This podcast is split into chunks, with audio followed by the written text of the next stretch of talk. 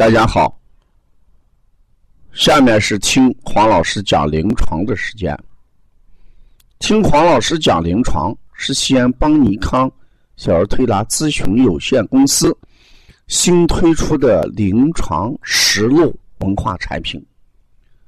通过临床案例，不断解读和分享小儿常见病和现代综合症的病因、病机、病理。调理思路、配穴、食疗指导和推拿效果，更重要，通过与妈妈的沟通，从育儿妈妈的饮食习惯、家庭氛围、妈妈对待疾病的态度和选择治疗的方式、妈妈育儿的得与失等多方位剖析疾病的真相，将对育儿妈妈和同行。带来更多的思考，实现邦尼康不但用双手创新小儿推拿技术，还要用智慧传播小儿推拿文化的企业愿景。今天我讲一下呛咳症。今天我接了一个孩子，男孩六个月大。这个孩子，这个咳嗽，一天也就那么两三次，嗯，也不重，但是呢，他也一直有。妈妈比较紧张，理由就是在半个月之前，孩子因为肺炎住过一段院，他反复问我这个。严重不严重？要不要再到医院去？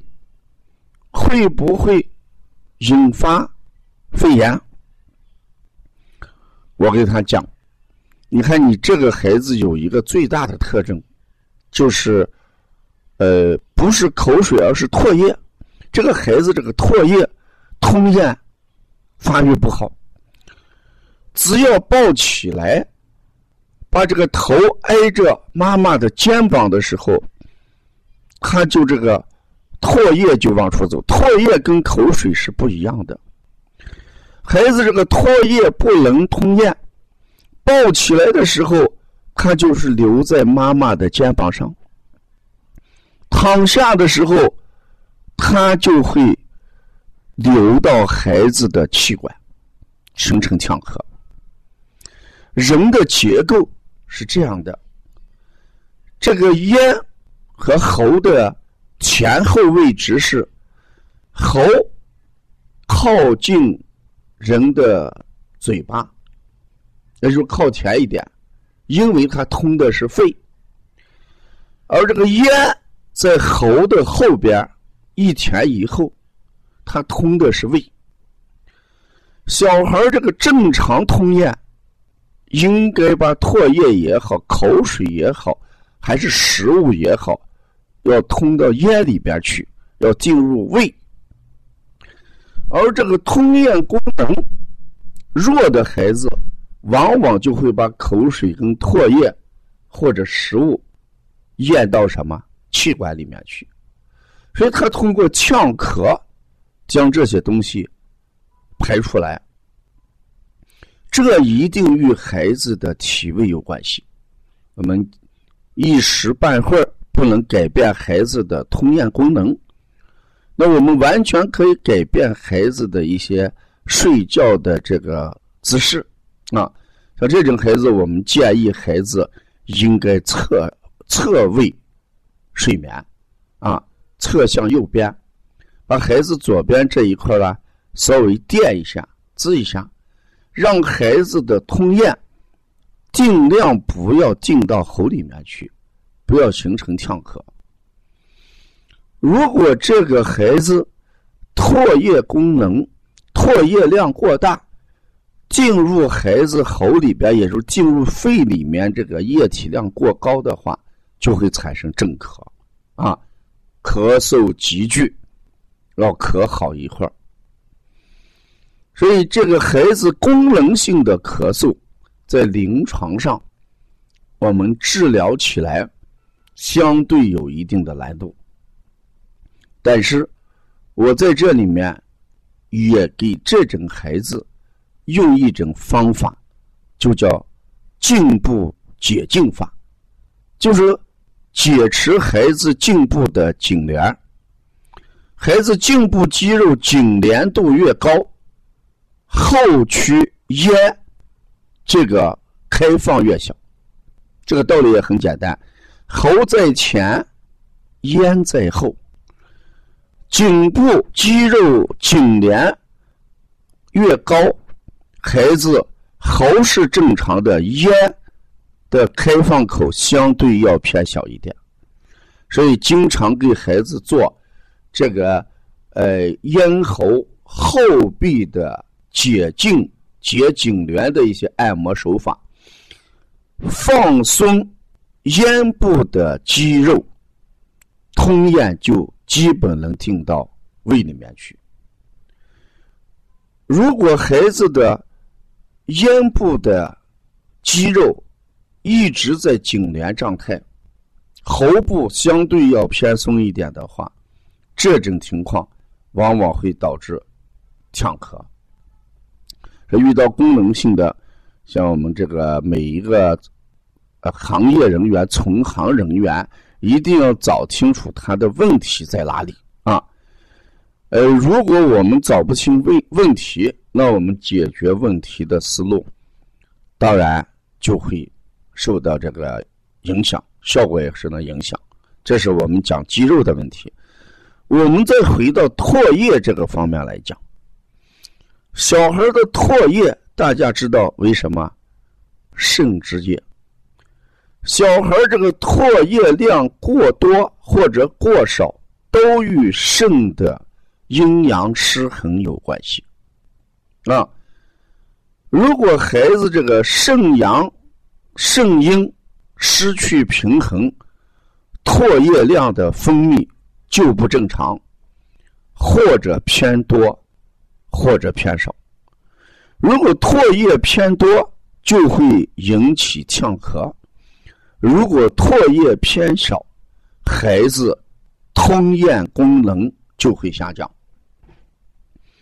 当然，对没有吃食物、以母乳喂养的孩子来讲，唾液量偏少，嗯，还不是什么大的问题。如果孩子当吃饭的时候添加辅食了以后，孩子唾液量分偏小的话，就会吞咽形成麻烦。因为人的唾液有一个很大的功能，就是将食物要通过唾液变成食团。只有将馒头、将米饭这些东西变成食团以后，它才能通过咽进到人的胃里边。这唾液的功能还是很强大的。我调过一个小女孩，是兰州的，这个小女孩。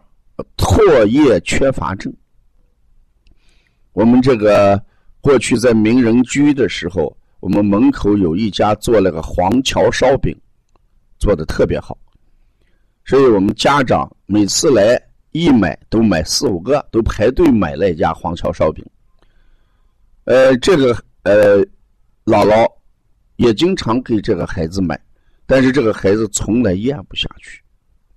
因为唾液缺少，他把这个黄桥烧饼在嘴里嚼吧嚼吧嚼吧，嚼吧好长时间，就是咽不下去，最后还得吐出来。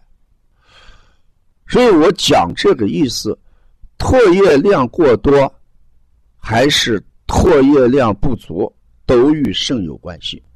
说对这种孩子，我建议应该在命门肾腧上面多搓揉。所以我给他配命门肾腧，两方面解决这个呛咳，一方面解决孩子颈部肌肉的颈联，就是我们说的咽喉咽部的肌肉颈联；另一方面平衡孩子的唾液量。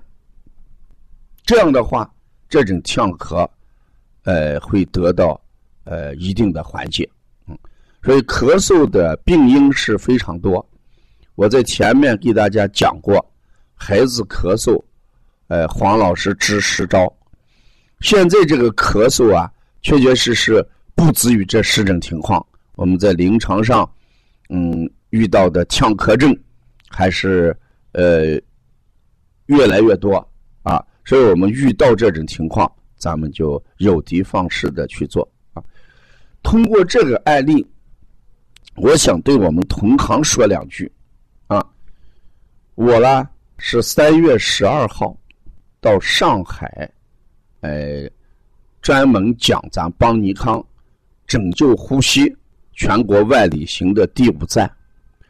我到上海的时候，我们是一点半，呃，到四点半三个小时的讲座。呃，敬北明这个妈妈跟同行是座无虚席，呃，对听课热情很高，对邦尼康非常的拥戴，啊，很热情。当我给了半个小时临床问题问诊的时候，特别我们同行提了一些很简单的问题，自己搞不定。我想说这个意思，就是说，同行一定要下功夫学习，要好好学习。咱们正安堂的梁东说过一句话：我们有些中医经常埋怨咱们国家中医政策不好。梁东反问了一句：“你不要埋怨中医政策不好，国家给你一个很好的中医政策，你能把病治好吗？”这一句话，我想给我们有一个很大的提示。我们先不要埋怨中医的政策怎么样，市场怎么样，我们先要向里面求：我们知道多少？我们会不会诊断？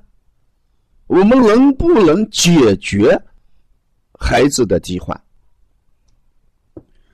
如果我们没有能力，如果我们不能准确的去辩证，我们已经开了店了，提出了还是很简单的一些问题都搞不明白，那一定要学习啊！所以未来的市场一定是你有这个能力，你才能把这个事儿做好。能力不是与生俱来的，一定是要学习。所以邦尼康这个文化核心就是什么？不断进取，不断学习。我们每一次技术研讨会，没有请任何专家，都是把我们的临床进行总结，善于总结，善于归纳，善于分享。啊，这就是邦尼康在小儿推拿领域里面所做的一些微薄之力！如果大家要关注邦尼康更多的文化资讯，呃，或者要参加我们三月二十六号的这个第二届论坛，呃，我们都可以加王老师的微信：幺八零九二五四八八二九。谢谢大家收听。